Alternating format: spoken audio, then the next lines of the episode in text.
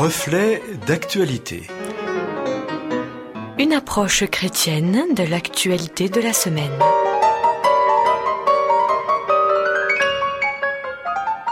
Amis auditeurs, bonjour. C'est le pasteur Samuel Dinsenmeyer que nous accueillons à ce micro pour ce reflet d'actualité.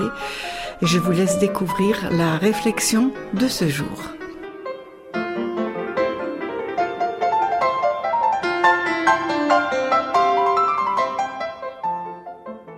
Coronavirus, tempête, réchauffement climatique, grève, enlèvement, meurtre d'un enfant, féminicide, pauvreté, immigration, etc. Voilà quelques-uns des sujets d'actualité de ces derniers jours. Pas vraiment réjouissants, bien au contraire. Nous baignons bien souvent dans un environnement médiatique qui nous inonde d'informations négatives, allant jusqu'à créer parfois une forme d'angoisse. En fait, tout cela crée en nous comme un mal-être. Il n'est pas étonnant que nous ayons parfois envie de changer d'air, de nous retrouver dans un environnement plus bienveillant. De plus en plus de personnes recherchent tout ce qui a trait au bien-être. Le bien-être est un état lié à différents facteurs considérés de façon séparée ou conjointe. La santé, la réussite sociale ou économique, le plaisir, la réalisation de soi, l'harmonie avec soi-même et avec les autres. On vend ainsi de multiples recettes pour se sentir mieux. Régime, thalasso, recettes détox, massage, sport, réflexologie, etc.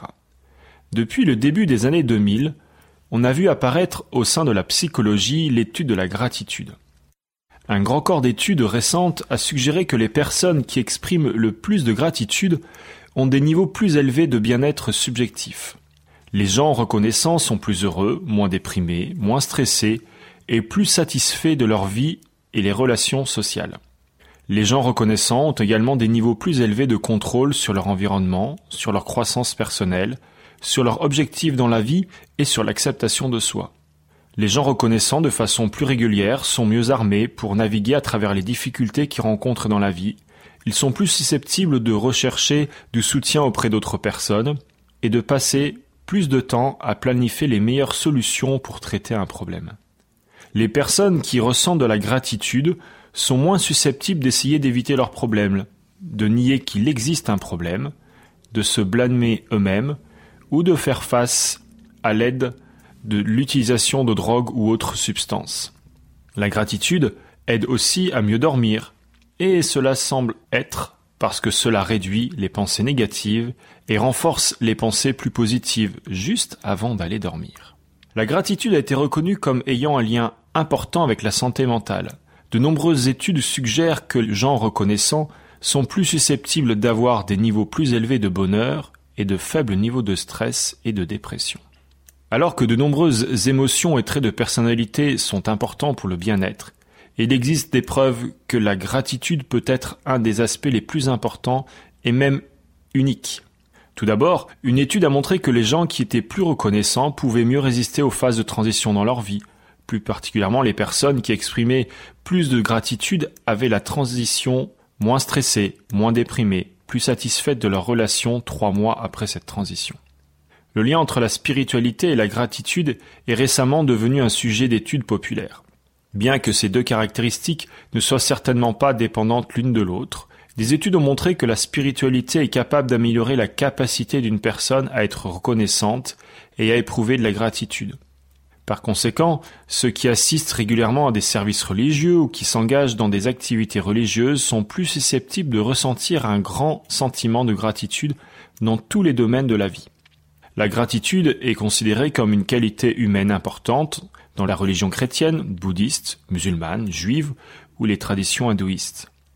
Le culte de la reconnaissance envers Dieu est un thème commun dans ces religions et par conséquent le concept de reconnaissance imprègne les textes religieux, les enseignements et les traditions. Pour cette raison, elle est l'une des émotions que les religions essayent le plus souvent de provoquer et de maintenir, et elle est considérée comme universelle. Saint Augustin dira par exemple Le bonheur, c'est de continuer à désirer ce qu'on possède. L'apôtre Paul écrira d'ailleurs cette parole aux chrétiens de la ville de Philippe. Soyez toujours dans la joie en étant unis au Seigneur, je le répète, soyez dans la joie. La référence de ce texte biblique est Philippiens 4.4.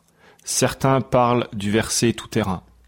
Comme si vivre cette dimension de la joie, et donc d'une certaine manière de la gratitude, pouvait nous permettre de surmonter les difficultés et l'amorosité ambiante. Alors, loin de moi de vouloir déconnecter la réalité en l'occultant, mais si nous pouvions prendre l'habitude, ne serait-ce qu'un instant, d'être dans une attitude de reconnaissance pour ce que nous avons, peut-être irions-nous déjà un peu mieux.